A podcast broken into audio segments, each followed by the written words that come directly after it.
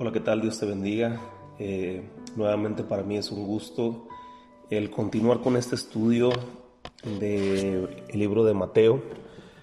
Como ya lo, como lo dijimos el día de ayer, es un estudio que estaremos llevando durante unas 8 o 10 semanas y el objetivo es que cada uno de nosotros podamos aprender más acerca de Jesús, más acerca de su palabra y que en este tiempo de cuarentena o en este tiempo en que tú estás ahí en tu hogar, en este tiempo donde la situación no nos ha permitido reunirnos, podamos seguir escudriñando la palabra a profundidad. Y el día de hoy quiero dar inicio al, quiero dar inicio al, estudio, al estudio eh, que vamos a estar viendo verso a verso del libro de, del libro de, de Mateo. Y me gustaría comenzar con una oración. Quiero que ores ahí en tu casa, ahí donde tú estás.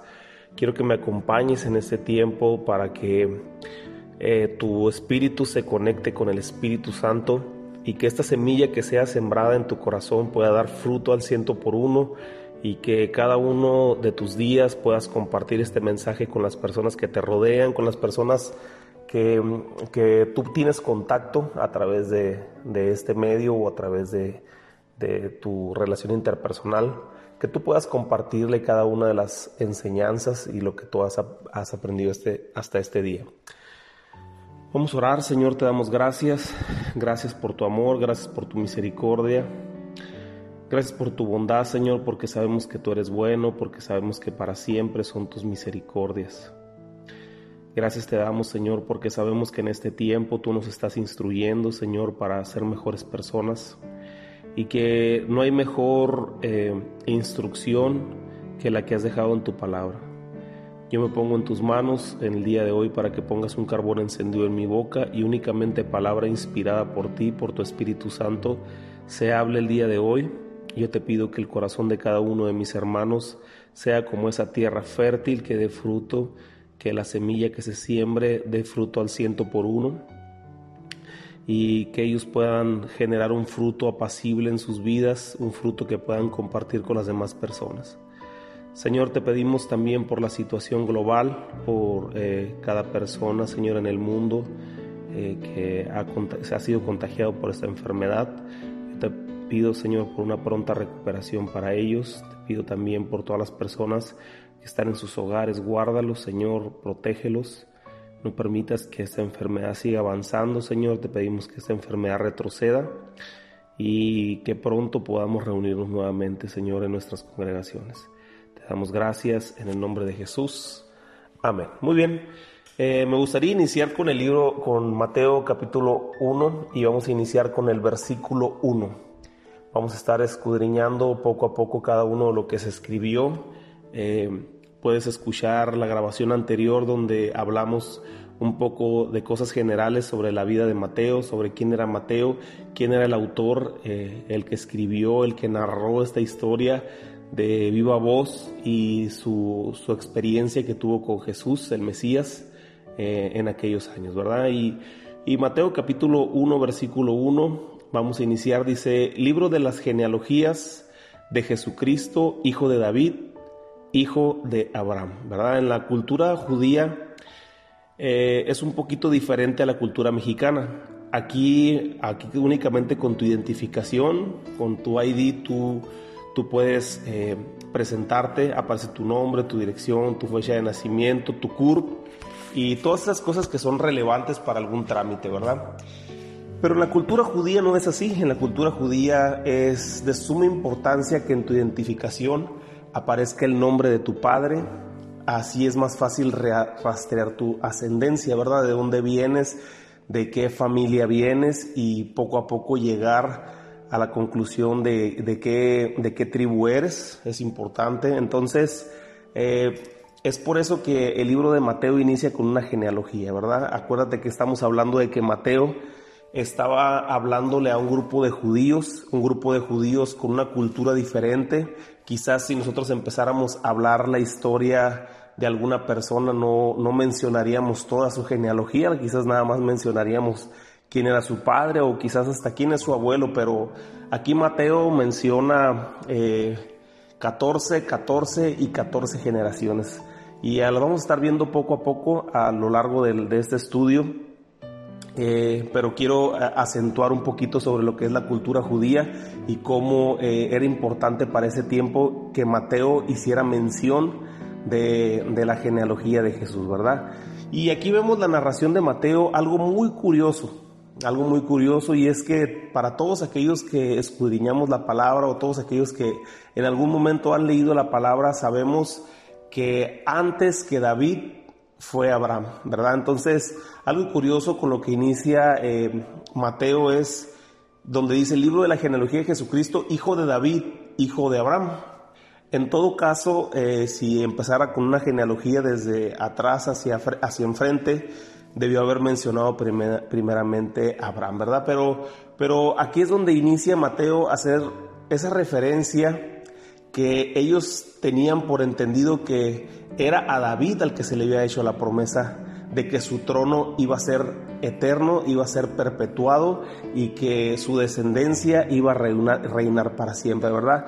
Si tú abres tu Biblia por ahí en 2 de Samuel, capítulo 7, versículo 11, ahí vamos a poder escudriñar esa parte, esa, esa escritura donde a David se le hace esa promesa. Dice, desde el día en que puse jueces sobre mi pueblo Israel, y a ti daré descanso de todos tus enemigos, asimismo Jehová te hace saber que Él te hará casa. Dice el versículo 12, y cuando tus días sean cumplidos y duermas con tus padres, yo levantaré después de ti a uno de tu linaje, el cual precederá, de tus entrañas y afirmará tu reino, ¿verdad? Entonces, cuando habla de afirmar el reino, quiere decir que iba a perpetuar ese reino, que ese reino iba a ser eterno. Entonces, eh, Abraham se le había prometido que su generación, que todas sus generaciones iban a ser como las estrellas del cielo, como la arena del mar, ¿verdad? Eh, y así ha sido, así, así ha sido por todo a lo, largo, eh, a lo largo de toda la historia. Las generaciones de Abraham han sido verdaderamente multitudes, ¿verdad? Desde que él sale de su tierra, de su parentela y empieza a desarrollarse, ¿verdad? Con las doce tribus, cuando empieza, con toda la historia que nosotros ya conocemos, ¿verdad? Empieza a multiplicarse eh, la descendencia de Abraham, pero en el caso particular del nacimiento de Jesús, del nacimiento del Mesías, eh, Dios le da la palabra a David y le dice que de su linaje nacería, ¿verdad? O de su en su linaje estaría eh, perpetuado el trono. ¿El trono? ¿Cuál trono? El trono que vino a tomar el Señor Jesús que es un trono eterno, ¿verdad? Es un rey que ya no va a ser removido, es un rey que va a reinar por toda la eternidad. Una vez que ha venido Jesús a reinar en el corazón de su pueblo, ha venido a reinar en ese reino celestial, en el reino de los cielos, ya no va a ser movido jamás, ¿verdad? David, un hombre que se ganó un lugar especial en el corazón de Dios después de que el primer rey de Israel fallara, Dios se proveyó de un rey para sustituirlo, hablamos del, rey Saúl, pero no cualquiera, sino un rey que estaba conforme al corazón de Dios. Ese, ese David, ese pequeño David, ese joven, ¿verdad? Era un joven que caminaba conforme al corazón de Dios. ¿Verdad? Era un joven que era apasionado por adorar al Señor, era un verdadero pastor de ovejas que cuidaba sus ovejas y el Señor miró desde en ese lugar, ¿verdad? Allá atrás, escondido, ¿verdad? Donde cuidaba sus ovejas, el Señor miró su corazón, miró su condición, miró que tenía una pasión especial por hacer el oficio que Dios le había dado y cómo adoraba a Dios de una forma impresionante. El Señor eh, miró eso en el corazón de David y dijo, a él, a él quiero que lo pongas como rey, ¿verdad? David es el vivo ejemplo de que no por tener una gran apariencia te van a poner en los primeros lugares de prestigio, ¿verdad? Delante de Dios no importa más más que un corazón sincero. Y ese David era el que tenía un corazón sincero, ¿verdad? Por eso eh, en el libro de Mateo, en, en este versículo 1, inicia mencionando a David, ¿verdad? Porque todos los judíos sabían que de David nacería la descendencia que, vendría el Mesías, ¿verdad? Entonces cuando Dios le da la indicación a Samuel de que fuera a ungir al nuevo rey y que lo buscara en la casa de Isaí, Isaí le trae a todos sus hijos, menos a uno, ¿verdad? A David. Y cuando Samuel los mira, eh, si Dios no se lo hubiera negado, si Dios no le hubiera abierto sus ojos, si Dios no le hubiera mostrado, ¿verdad? Eh, a través de su espíritu, que, que, ninguno de los hijos que le estaba presentando ahí en el, eh, Isaí, a ninguno de sus hijos que le estaba presentando era, él se hubiera ido por la apariencia, ¿verdad? Él hubiera escogido quizás al más alto, quizás al más fuerte, quizás al que tenía mejor porte. Sin embargo, Dios le dice, pero se lo dice muy puntual y muy claro, ¿verdad? No te guíes por su apariencia ni por lo grande de su estatura, porque yo no miro lo que mira el, hombre, sino yo miro el corazón, ¿verdad? Estamos parafraseando un poco lo que Dios le dijo a Samuel. Entonces Samuel le pregunta a Isaí, ¿seguro que no tienes ningún otro hijo? Y él le dice, Ah, sí, ¿verdad? Se acordó del pequeño David, del ignorado David que estaba detrás de las ovejas, allá escondido, ¿verdad? Trabajando. Y dijo, ah, sí, lo voy a, mandar traer, pero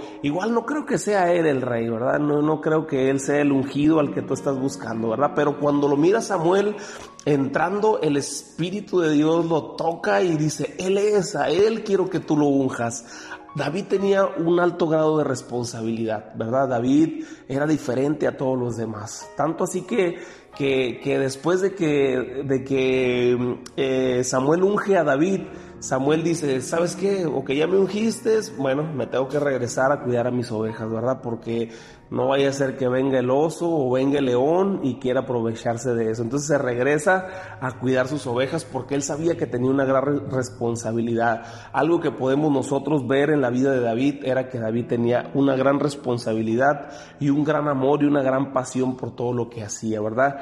Y, sabía, como te digo, que si las dejaba solas las podía atacar un oso o un león y, en su corazón como pastor él las quería proteger, ¿verdad? La Biblia nos enseña eh, la vida, cómo, qué tan transparente era David delante de la presencia de Dios, ¿verdad? Y, la palabra de Dios no oculta nada, nada de lo que era David, nada de lo que David vivió, nada de lo que David eh, eh, hizo a lo largo de su vida. La Biblia no nos esconde absolutamente nada, ¿verdad?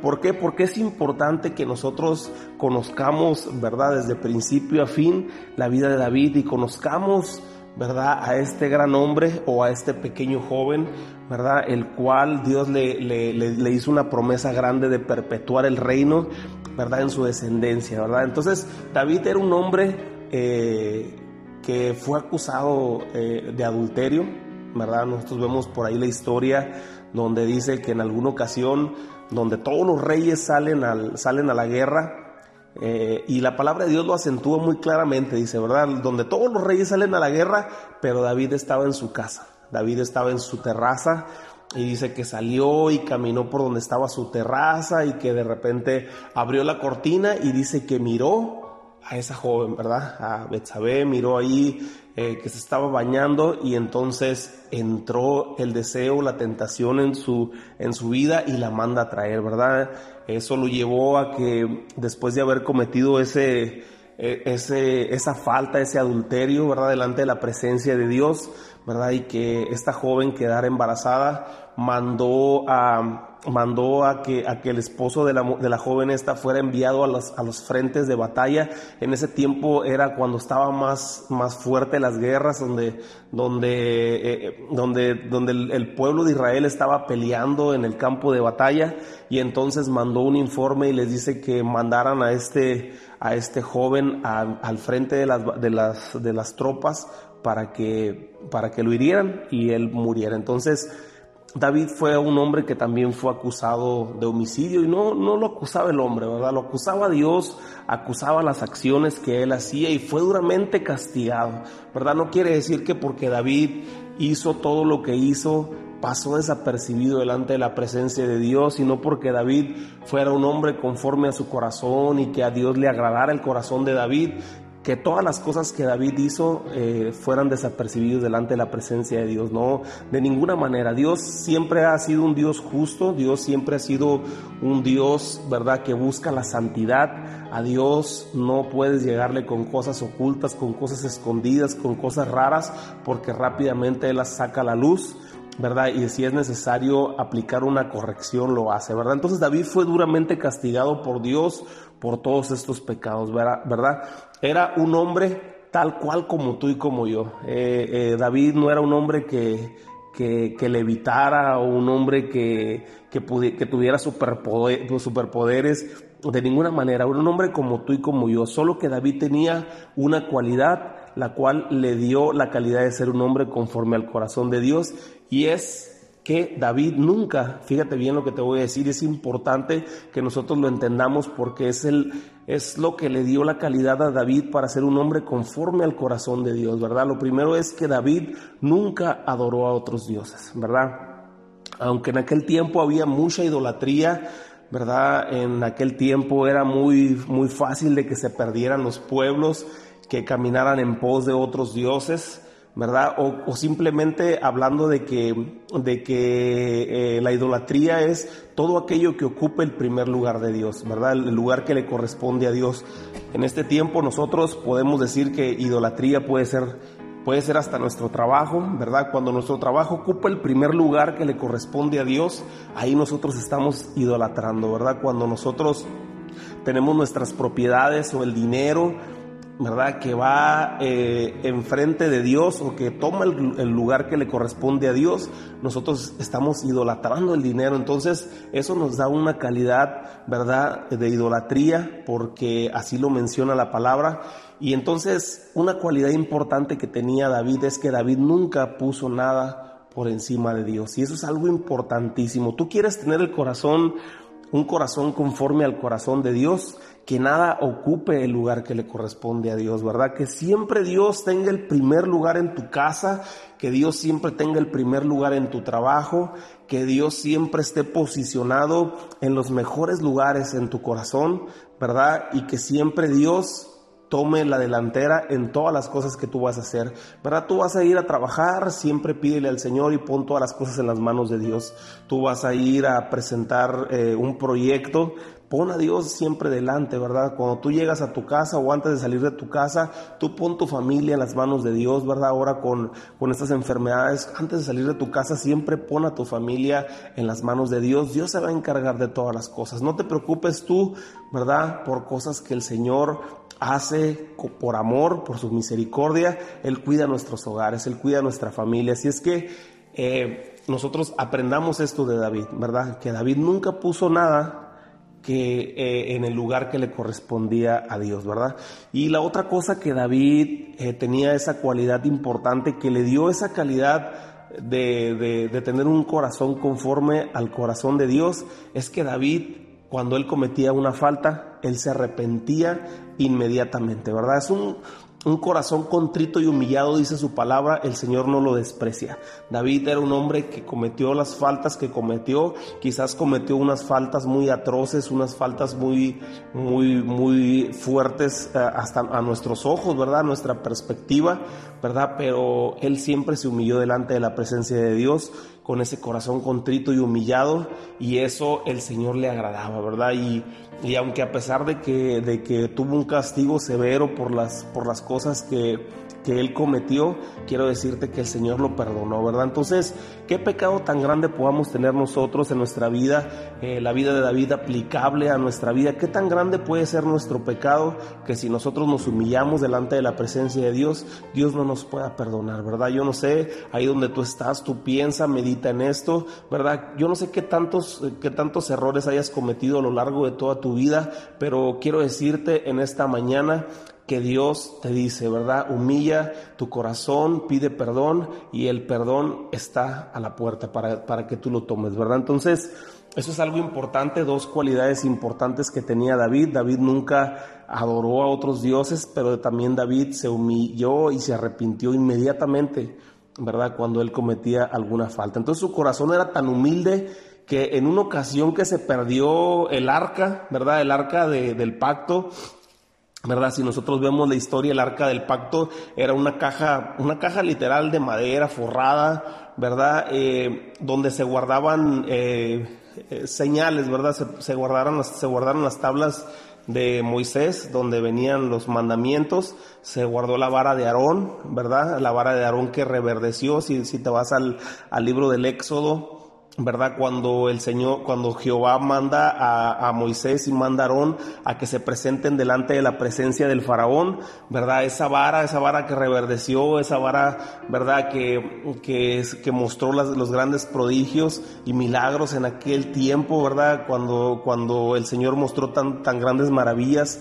en Egipto, ¿verdad? Estaba guardada en ese lugar y también estaba guardada una representación del maná. ¿Qué era el maná? El maná del cielo era el pan, de, el pan que Dios le dio en el desierto al pueblo de Israel cuando ellos iban caminando, ¿verdad? Así es que el pueblo de Israel cuando anduvo caminando por el desierto nunca le faltó alimento, ¿verdad? Dice que de día eh, una columna de, de, humo, ¿verdad? Una nube los cubría para que no les pegara el sol y de noche una columna de fuego para que no murieran de frío, ¿verdad? Para que estuvieran calientitos, ¿verdad? Y otra cosa importante que dice la palabra de Dios es que que su ropa nunca se deterioró durante los 40 años que ellos estuvieron en el desierto, ¿verdad? Entonces, en una ocasión, eh, eh esa, cajita donde se guardaba eh, todas las cosas simbólicas, ¿verdad? Que eran las tablas, las tablas de los diez mandamientos, la, la vara de Aarón y el maná, ¿verdad? esa caja se perdió, ¿no? Fue robada y, y entonces dice que David fue y la recuperó, entonces dice que la iba a llevar a la ciudad de, David, a la ciudad de Jerusalén, la iba a llevar. Entonces, eh, cuando dice que dice la palabra de Dios que cuando él la recuperó y la iba a llevar a Jerusalén, dice que él estaba tan contento, pero tan contento como un niño, que dice que cuando la llevaban iban cantando y iban tocando trompetas, iba, iba, iban haciendo una fiesta de contentos porque, porque había regresado el arca, ¿verdad? Y entonces dice la palabra de Dios que David estaba danzando y danzando y dice que que daba vueltas violentamente, ¿verdad? Que daba vueltas y remolineaba. Y entonces él estaba muy contento porque la presencia de Dios, porque en ese tiempo el, arca, el arca del pacto, el arca, el arca, eh, eh, esta cajita que te digo que recuperó, representaba la presencia de Dios, ¿verdad? era tanta la presencia de Dios que contenía esta caja que dice que en una ocasión un hombre, eh, cuando la llevaban de camino, eh, estuvo a punto de caerse la caja y un hombre metió la mano, la tocó y en ese momento la santidad de la caja, ¿verdad? Lo, lo, lo, lo mató, ¿verdad? Este, tanta presencia, tanta santidad, ¿verdad? Y los únicos que eran, eran eh, seleccionados para poder mover esa caja eran los, eran los, este, los sacerdotes, ¿verdad? Entonces dice la palabra de Dios que cuando David iba y llevaban esa arca y, y, y, y él estaba tan contento y dice que estaba eh, danzando, remolineando y dice que cuando lo vio Mical, su esposa, dice que lo menospreció en su corazón, ¿verdad? Se avergonzó de él, se avergonzó de lo que estaba haciendo David, dice, o sea, ¿qué, qué, pasa con David? O sea, anda como un chamaco, anda, anda haciendo cosas, pero tú eres, tú eres el rey, o sea, ¿por qué, por qué no, no te pones a la altura, verdad? Y muchas veces, ¿a poco no, no, no, no te ha pasado, verdad? Que, que hemos crecido en el Evangelio, hemos crecido en el caminar con el Señor y de repente sentimos que pues ya nosotros ya no debemos de, de danzar, ¿verdad? A veces eh, tú dices, no, pues yo soy eh, fulanito de tal, a lo mejor soy un líder, ¿verdad? Entonces, no, pues eso déjaselo para eh, los hermanos nuevos que andan en el primer amor, ¿no? Entonces, nosotros no debemos de perder jamás el primer amor, tenemos que siempre apasionarnos por las cosas de Dios y, y si es necesario danzar y brincar y regocijarnos en la presencia de Dios, como lo hacía David, ¿verdad? Y, y, y dice la palabra de Dios que cuando Mical lo miró, ¿verdad? Sarcásticamente le dice, qué bien has quedado delante del pueblo, ¿verdad? Te has comportado como uno de tus siervos, o sea, como uno de los, de los del montón. Entonces, David, con la pasión, con, con, con el amor que le tenía al Señor, ¿verdad? Y quizás con un poco de enojo, ¿verdad? Porque, porque él estaba reclamando a ella si estaba haciendo algo para Dios. Entonces dice que David le responde que por causa de Dios, él aún se haría más vil, ¿verdad? Él dice, por causa de mi Padre, por causa de, mi Dios, por causa de Jehová, el que, el que quitó a tu Padre para ponerme a mí como príncipe de este pueblo, por causa de Él, no me importa que tú te avergüences de mí, porque si voy a ser agradable ante los ojos de Dios, no hay nada más importante. Entonces, ese hombre con las mismas debilidades que tú y que yo teníamos, ¿verdad? Eh, hasta este tiempo, pero con un profundo amor por Dios, que experimentó tantas veces la misericordia de Él, Dios le prometió un trono eterno para sus generaciones. Y, ¿Y qué le quedó decir a David? A David únicamente le quedó decir en Salmo 27, versículo 4, dice, una cosa he demandado a Jehová y esta buscaré, que esté yo en la casa de Jehová todos los días de mi vida para contemplar la hermosura de Jehová y para inquirir en su templo. Imagínate el amor, la pasión que tenía David por las cosas de Dios, que él no le importaba nada, nada, absolutamente nada, más que estar en la presencia de Dios, ¿verdad? Que dice, una cosa he demandado, pero no solamente se la ha pedido a Jehová, sino que también la voy a buscar, dice, que esté yo en la casa de Jehová todos los días de mi vida.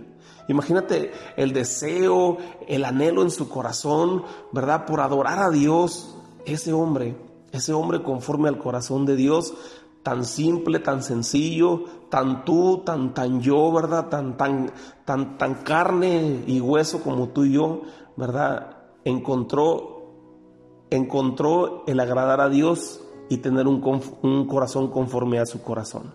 Así que Dios le prometió y Dios cumplió. Quiero decirte que el Mesías, el Salvador, nuestro Señor Jesús nació del linaje de la genealogía de David. Y Mateo inicia con esto, para así hacerles entender a los judíos que Jesús era el que había de venir, ¿verdad? No, no, no iba a venir de una genealogía de, de, fulanito de tal, ¿no? De, de otras personas que, que no eran, ¿verdad? Entonces cuando, como te, como te decía la clase pasada, te decía que Mateo hacía, hacía una, un énfasis, ¿verdad?, en todas las culturas judías, en toda la, en toda la cultura judía, en todas las, este, en todas las, eh, todas las cosas que los judíos estaban esperando. Y es por eso que, que, que Mateo hace la, hace la, hace la, ¿cómo se llama? La, la, acentúa que Jesús venía de David, que Jesús venía de David porque era importante que se cumpliera esa palabra, esa profecía, ¿verdad? Entonces, eh, en el versículo 2, Mateo 1.2 dice, Abraham engendró a Isaac. Ahora sí se va, ¿no? Se va desde el principio, ahora sí. Primero dice, eh, eh, en el versículo 1, dice el libro de la genealogía de Jesucristo, hijo de David, hijo de Abraham, ¿verdad? Pero pues sabemos que todo el pueblo de Israel es hijo de Abraham. Entonces, aquí en, el versículo 1, eh, 2, aquí dice en el capítulo 1, versículo 2, ahí comienza con la genealogía. Ahora sí, desde el inicio dice, Abraham engendró a Isaac, Isaac a Jacob y Jacob a Judá y a sus hermanos, ¿verdad? Aunque David fue escogido para que de su descendencia directa naciera el Mesías, para que su descendencia directa naciera el Mesías, la historia de Israel comienza con Abraham, ¿verdad?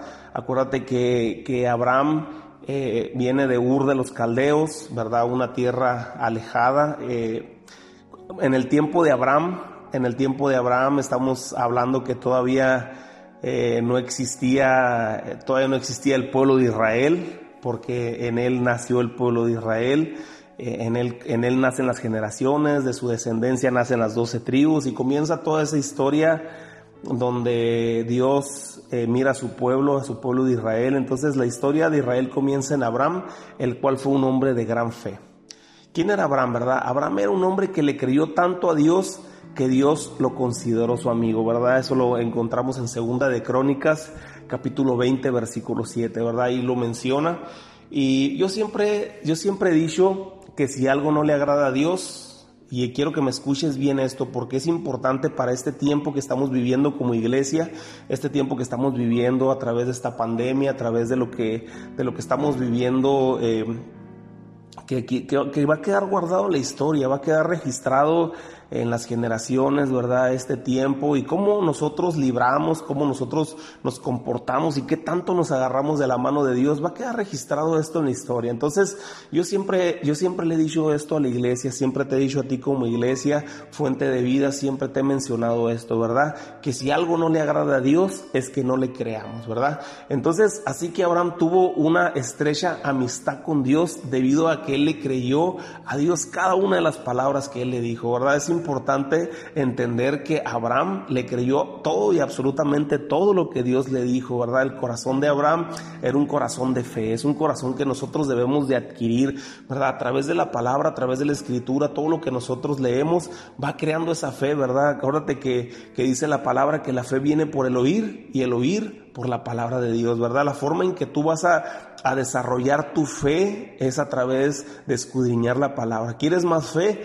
Conoce más la palabra, lee más la palabra, ve a través de todas las historias, ¿verdad? Desde, desde el Génesis, ¿verdad? La historia de Abraham, toda la historia de todo el pueblo de Israel, cómo inició, los grandes prodigios que hizo el Señor eh, en, en, Egipto a través de Moisés, ¿verdad? Y cómo el Señor fue librando en cada batalla a los reyes de Israel, ¿verdad? Si quieres aprender más y que tu fe incremente, tienes que leer la palabra de Dios. No te puedo recomendar otra cosa diferente más que leas la palabra de Dios, ¿verdad? Si quieres que tu fe crezca, si quieres que tu fe se desarrolle, lee la palabra de Dios. Entonces, Dios le prometió hacer de él una gran generación, ¿verdad? En Génesis 12 después, en Génesis 17 se lo refuerza, le refuerza la promesa. Tú lo puedes leer ahí en tu casa, puedes leer Génesis 12, Génesis 17, donde el Señor le habla directamente a Abraham para, para, para, para, darle la promesa de que de él haría una nación grande. Abraham tenía una esposa, ¿verdad?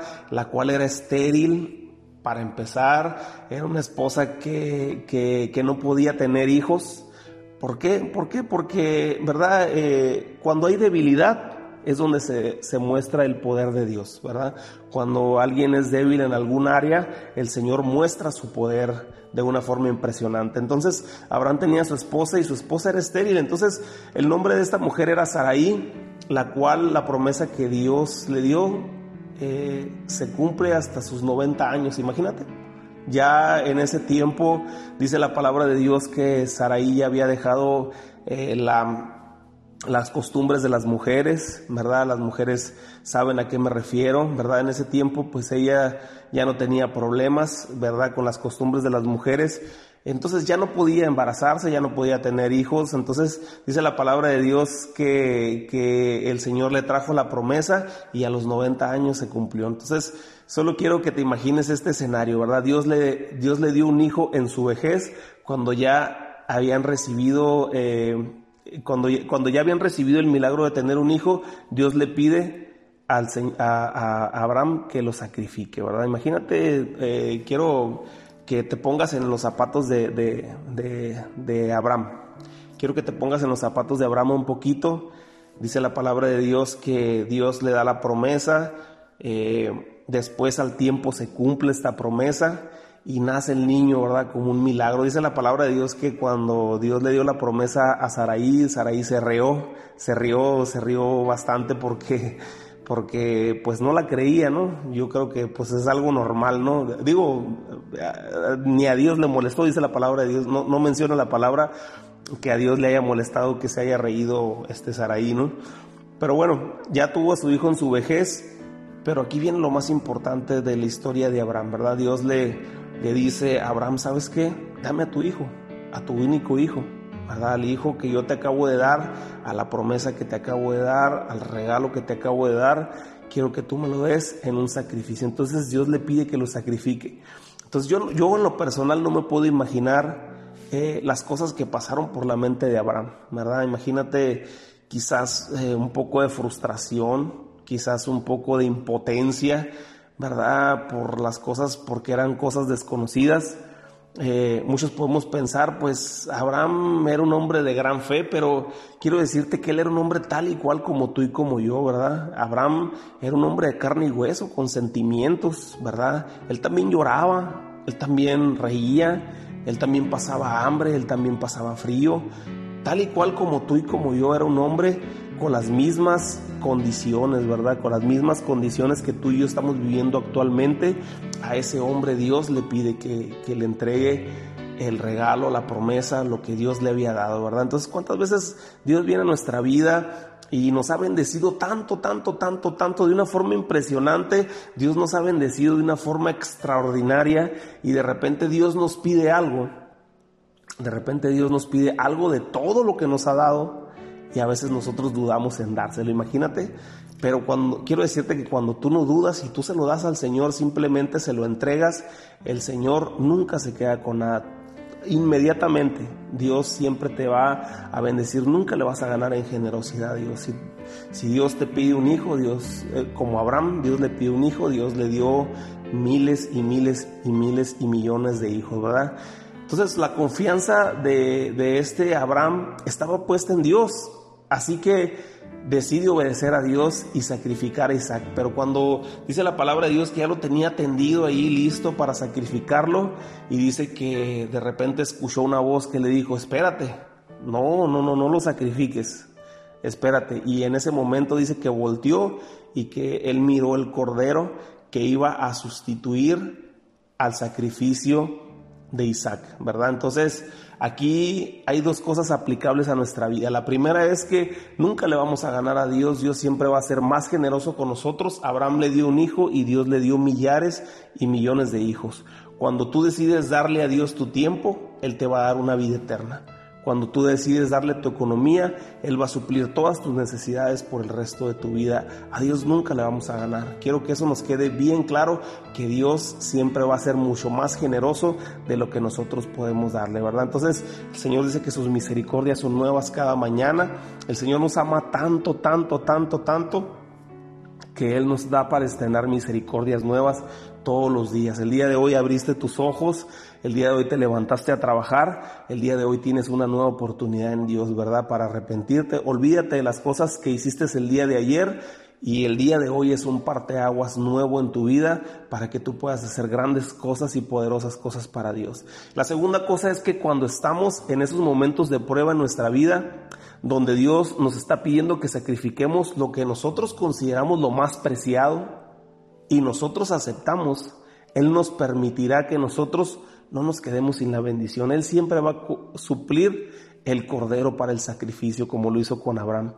Cuando tú decides entregarle tu vida a Dios, ¿verdad? Él proveerá eh, todo lo necesario, ¿verdad? Cuando nosotros decidimos entregarle nuestra vida a Dios, él proveyó al Señor Jesucristo como ese sacrificio, ese cordero para que muriera en rescate de nosotros por todos nuestros pecados, ¿verdad? Y que nosotros pudiéramos tener acceso a la vida eterna, ¿verdad? ¿Qué es lo que pide Dios? Únicamente que le entregues tu vida, ¿verdad? ¿Qué es lo que va, va a proveer Dios? Dios va a proveer o Dios ya proveyó el cordero que es Jesucristo, para que muriera por todos los pecados de la humanidad y que nosotros pudiéramos tener ese acceso a la vida eterna. Qué tremendo es lo que hace Dios, las maravillosas cosas que hace Dios en amor, ¿no? Entonces así nace Isaac, Isaac, hijo de Abraham, padre de dos hijos. ¿Cuáles eran los nombres de los dos hijos? Esaú y Jacob.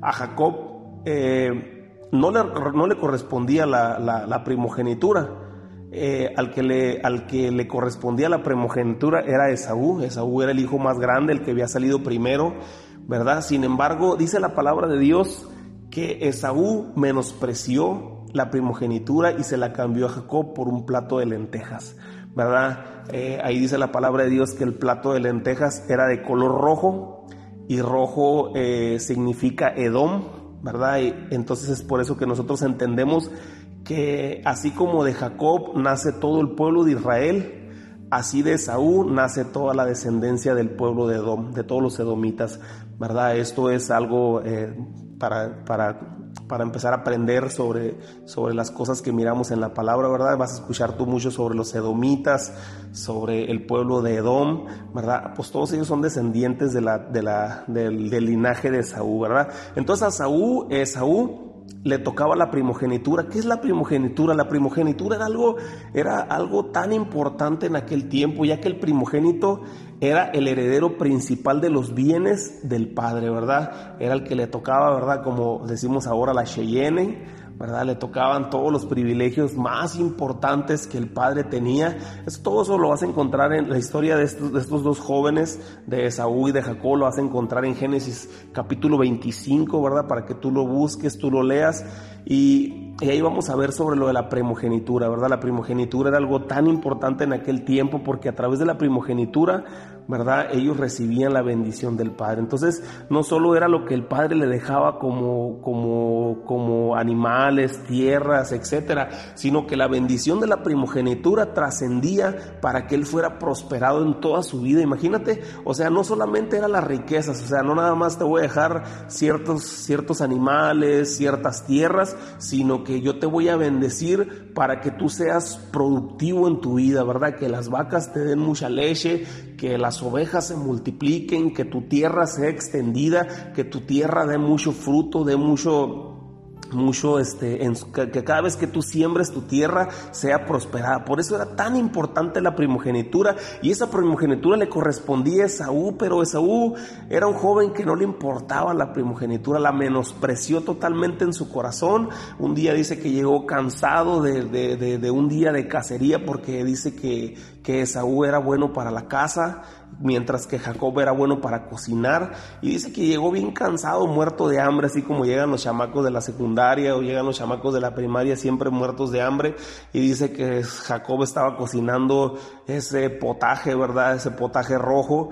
Y que le dice, pues Jacob le dice, pues véndeme tu primogenitura y te doy de comer. Y Esaú dice, pues te la doy, te la vendo, total, quién sabe, a lo mejor me muero de hambre el día de hoy. Viene, eso está súper exagerado, ¿no? Súper exagerado, pero era porque no le interesaba, no le interesaba para nada la primogenitura. Después dice en Hebreos, en el libro de Hebreos, dice que aunque Esaú lloró y pataleó y se tiró al piso por haber perdido la primogenitura, no le fue de vuelta, ¿verdad? Entonces, esa primogenitura le correspondía a Esaú, sin embargo, fue tomada por Jacob. Eso lo vas a encontrar, en, como te digo, en Génesis capítulo 25. ¿verdad?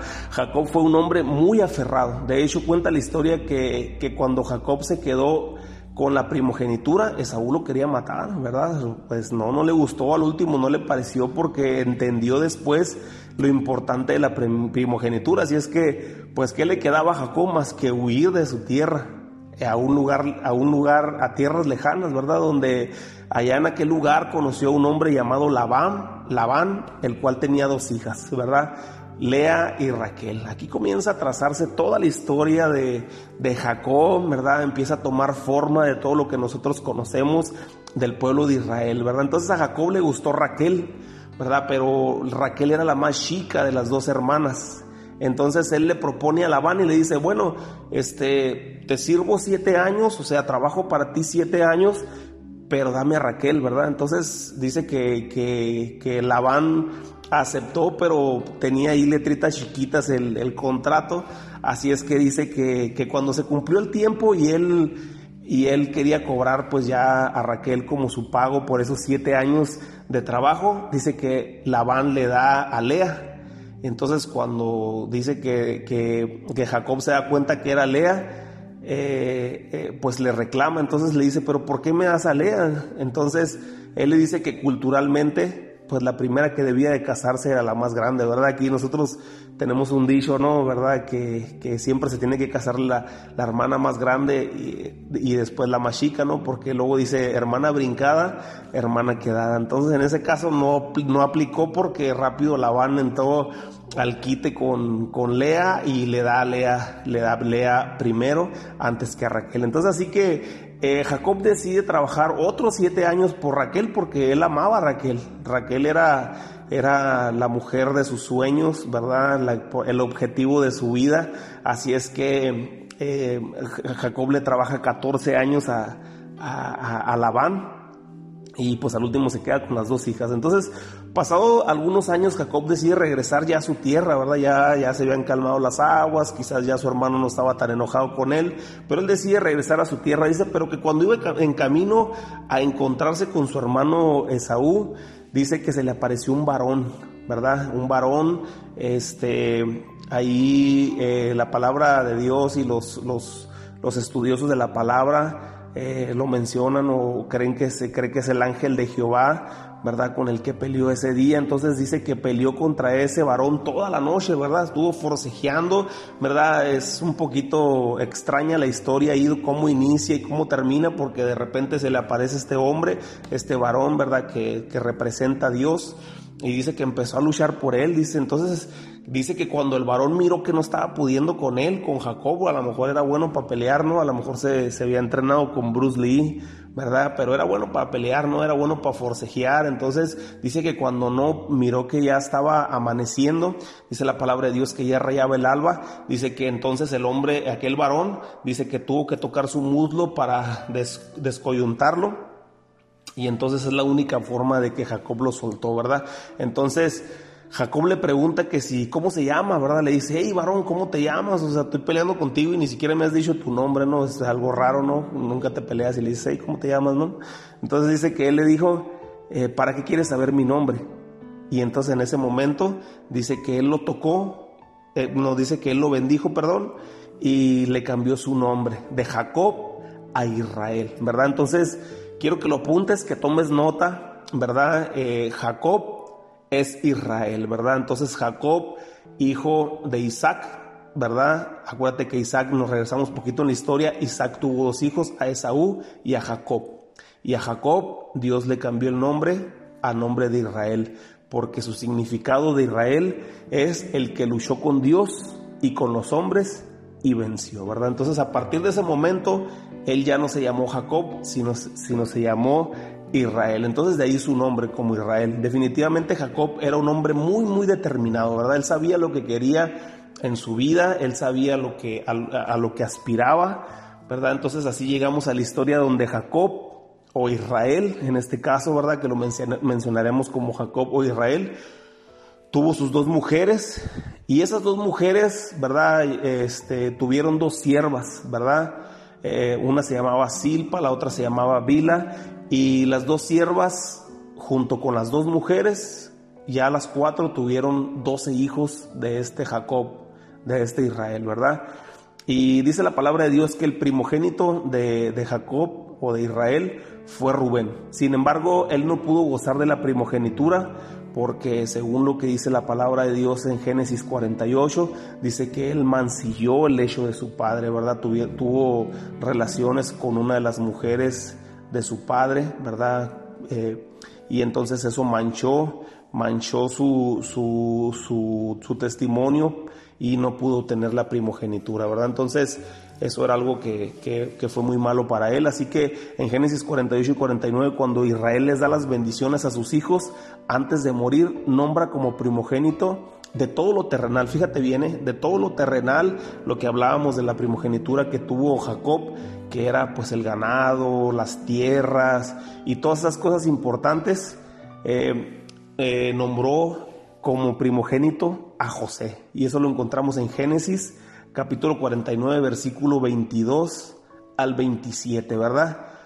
Eh, todo lo que, respecta a ganado, riquezas, tierras, bendición y prosperidad. ¿Te acuerdas que te decía que no solamente era lo que, no, no solamente era lo que, lo que ellos obtenían en la, en la tierra, ¿verdad? Con su ganado, con sus, con sus vacas y todo eso, sino también la bendición que Dios les estaba dando, ¿verdad? De prosperar con todo eso que ellos estaban recibiendo. Entonces, eh, José recibe la, primogenitura, ¿verdad? En todo lo terrenal. Sin embargo, hay algo bien curioso aquí, ¿verdad? Dice la palabra de Dios en Génesis, eh, también ahí donde, en el Génesis capítulo 49, dice que Judá recibe la bendición espiritual, una bendición perpetua, ¿verdad? Génesis capítulo 49, versículo 10, vamos a leerlo rápidamente. 49, versículo 10. Dice así, no será quitado el cetro de Judá, ni el legislador de entre sus pies, hasta que venga Silo, y a él se congregarán todos los pueblos, ¿verdad? Entonces fíjate cómo desde el Génesis todo empieza a tomar sentido y cómo Judá eh, es la tribu de donde nace el Mesías, ¿verdad? donde nace el Mesías, donde nace David y luego de ahí toda la descendencia y todo lo que vamos a estar viendo a través de esta genealogía de la tribu de Judá hasta llegar a Jesús, ¿verdad? Entonces, mientras que a José se le estaba dando la, primogenitura de todo lo terrenal, en el versículo 49, en el capítulo 49, versículo 10, a Judá se le estaba dando eh, la bendición espiritual perpetua. Así que en el linaje de Judá seguiría la línea hasta el Mesías, ¿verdad? Y quiero dejarte con esto. Vamos a avanzar hasta, hasta, este, hasta este versículo 2 el día de hoy. Pero quiero dejarte con esto, ¿verdad? Todo, todo, todo, todo desde el principio de la historia, ¿verdad? Desde el Génesis, dice la palabra de Dios, que en el Génesis eh, Adán y Eva tenían todas las cosas que, que, necesitaban para poder vivir, ¿verdad? Tenían comida, tenían eh, sustento, tenían todas las cosas, pero Dios, Dios les da una instrucción y les dice les dice que, que no coman del árbol de, de, la ciencia del bien y del mal, de ese árbol, el árbol prohibido, ¿verdad? Que, que, ellos, es lo único que les dijo Dios que no comieran, y entonces ellos por engaño de la serpiente comen, acceden y desobedecen a la voluntad de Dios, ¿verdad? Eso es en Génesis capítulo 2, capítulo 3, ¿verdad? Y exactamente en cuanto le has vuelto, cuando ellos fallan, cuando ellos fallan, entonces Dios mira la falla de ellos, y inmediatamente el Señor tiene que replantear todas las cosas nuevamente hasta nuestro tiempo, ¿verdad?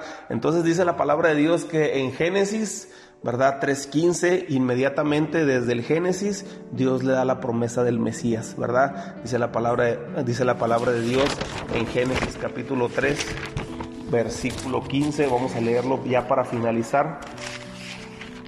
Génesis capítulo 3, versículo 15 dice, y pondré enemistad entre ti y la mujer, dice, entre tu simiente y la simiente suya. Esta te herirá en la cabeza y tú la herirás en el calcañar. ¿Verdad? Eh, ponle ahí con, con plumón fluorescente ahí en tu Biblia, ¿verdad? Esa es la primera promesa mesiánica, ¿verdad? Entonces, desde ese tiempo el Señor habla, empieza a hablar sobre el Mesías, sobre la venida de un Salvador, ¿verdad? Que, que, que, así como dice la palabra de Dios, así como el pecado entró al mundo por un hombre, también por un hombre viene la salvación y está hablando de Jesús. ¿Verdad? Jesús es la respuesta para todos nosotros, para todos nuestros problemas, para todas nuestras situaciones, para todas las cosas que nosotros vivimos y afrontamos en esta tierra. El Señor Jesucristo es el que viene a cambiar nuestra vida, es el que partió el tiempo, el antes y el después, y por medio del cual podemos disfrutar el día de hoy la salvación, ¿verdad? Así es que toda la Biblia, desde el inicio hasta el final, siempre apuntan a Jesús, apuntan al Mesías.